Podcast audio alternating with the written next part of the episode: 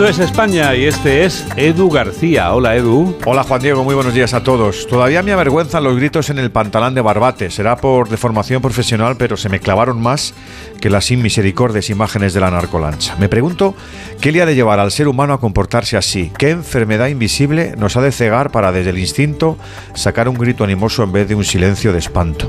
La mayoría jóvenes, inconscientes, ignorantes de la trascendencia del atropello marino, parapetados en la manada acostumbrados a la risotada y al escarnio cuando hay uniformados delante. Todo comportamiento tiene su causa y su efecto, y la primera es lo que debe tratarse con reflexión para que la repetición del hecho no tenga hueco. He oído lo de la población deprimida y golpeada por el paro y una vida sin mucho horizonte. Todo un caldo perfecto para echarse al agua en busca de fardos salvadores. Pues puede ser que la desesperación nos maneje a su antojo. Por eso creo que de todos depende arrimar el hombro y ayudar a generar oportunidades. Inversión, educación, concienciación, aunque sea por la memoria de esos dos servidores públicos. Buen sábado, amigos. Gracias, Edu. Que tengas tú también un buen sábado. Y para tener un buen sábado,